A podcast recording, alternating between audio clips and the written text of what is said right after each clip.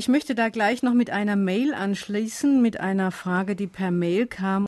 Sie haben ja die Motten angesprochen und gesagt, die fliegen kreisförmig. Und er fragt eben auch, warum fliegen Motten und so viele andere Insekten zum Licht? Und vor allem, welchen Sinn hat das evolutionstechnisch?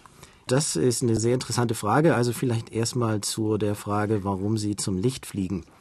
Das ist noch gar nicht so ganz 100%ig geklärt. Also eine Theorie, die am weitesten verbreitet ist, besagt, dass sich äh, Motten oder Nachtfalter, wie man sie besser bezeichnen sollte, also nachtaktive Schmetterlinge, dass die sich äh, während des äh, geradeausfluges immer am Mondlicht orientieren und dann äh, gegebenenfalls immer, äh, also immer in einem bestimmten Winkel zum Mondlicht fliegen.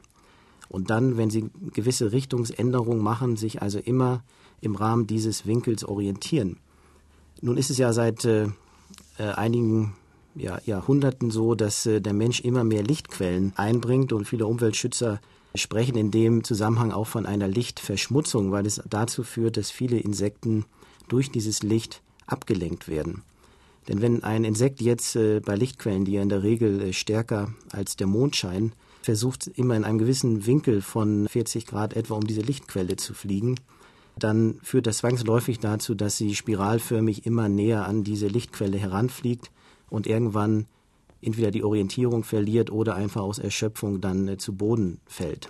Mhm. Also der Grund liegt wahrscheinlich an der Orientierung mit Hilfe des Mondlichtes. Mhm. Das hat evolutionstechnisch natürlich keinen direkten Sinn aus heutiger Sicht, weil mhm. die Tiere natürlich äh, zugrunde gehen.